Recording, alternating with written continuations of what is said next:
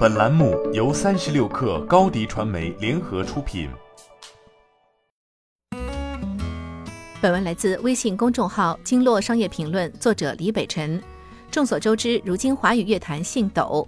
去年底，腾讯音乐搞了个年度十大热歌，分别是《云与海》《白月光与朱砂痣》《浪子闲话》《醒不来的梦》《踏山河》《千千万万》《沦陷》《可可托海的牧羊人》《清空》《执迷不悟》，几乎都是抖音神曲。是的，华语乐坛最流行的部分已经沦为抖音的伴奏。在流量面前，QQ 音乐和网易云音乐也选择低头，设有专门的抖音热播歌曲榜单。QQ 音乐更是把抖音热搜当成一个搜歌的推荐选项。无论你喜不喜欢，抖音给中国音乐行业带来的颠覆与争议都已日趋显现。那些抖音神曲在你脑中的萦绕不散，让中国音乐市场完成了一次后果难测的析变。抖音从诞生那刻起就与音乐关系紧密，抖音名字里就有个“音”字，图标也是一个音符。字节跳动正式进军音乐市场是从两年前开始。二零二零年三月，字节在印度和印尼正式推出音乐播放软件 Resso，你可以把它理解为音乐版抖音。A P P 一打开就是个性化歌曲推荐。倘若你不喜欢这首歌，可以像刷抖音一样上下滑动屏幕，迅速切到下一首。r i s o 上线半年，下载量就超过了一千五百万次。有了这样的经验，二零二一年字节内部成立了音乐事业部，一个重点任务就是打造 r i s o 和 TikTok 的音乐社区。不过，由于种种原因 r i s o 并未向更多国家和地区开疆拓土，目前开放的区域仅仅为印度、印尼以及巴西等几个国家。在音乐方面，或许字节下一个发力点正是国内市场。二零二二年开春，字节跳动在国内推出了在线音乐 APP 汽水音乐。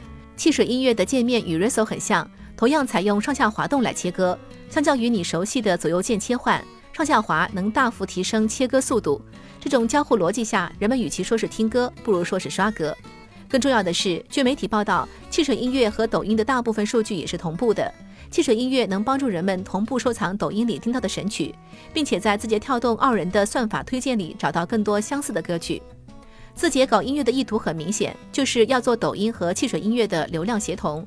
可以预见，汽水音乐会与抖音做更深度的捆绑联动，形成流量闭环。抖音可以孵化出抖音神曲，导流给汽水音乐。汽水音乐里的那些小众歌曲，也可以借助推荐算法孵化出汽水神曲，再用来反哺抖音短视频，成为抖音神曲，从而进一步夯实抖音在短视频领域的地位。看起来确实很妙。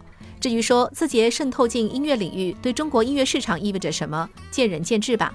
请注意，本轮无意谈论华语乐坛的粗鄙化倾向，毕竟现实已无需再变。整个华语乐坛呈现出一片一旦抽掉了粗鄙的沙砾基础，便会崩塌瓦解的危险繁荣。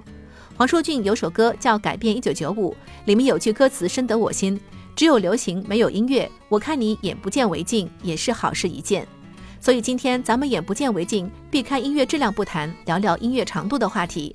你想过没有？当音乐可以刷着听，人们留给一首歌的时间势必会越来越少，越来越吝啬，吝啬到再也不给你一首歌的时间。要知道，如今一首歌的时间通常只有几分钟，还要拜黑胶所赐。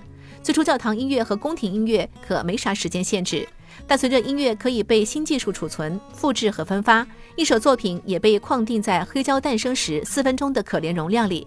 音乐人可以选择不向技术妥协，但只要你想要截取新技术的红利，就必须让作品更短，让旋律和节奏更精确，以迎合听众日趋不耐烦的注意力。无论你喜不喜欢，这一过程都正在重演。字节等新技术媒体的出现，让人类的注意力变得比以前更短，这也让一首歌的时间变得比以前更短。也许上百年后，新时代的年轻人回望二十一世纪的周杰伦，恰如我们回望十八世纪的贝多芬，不就是一首歌吗？你写那么长干嘛？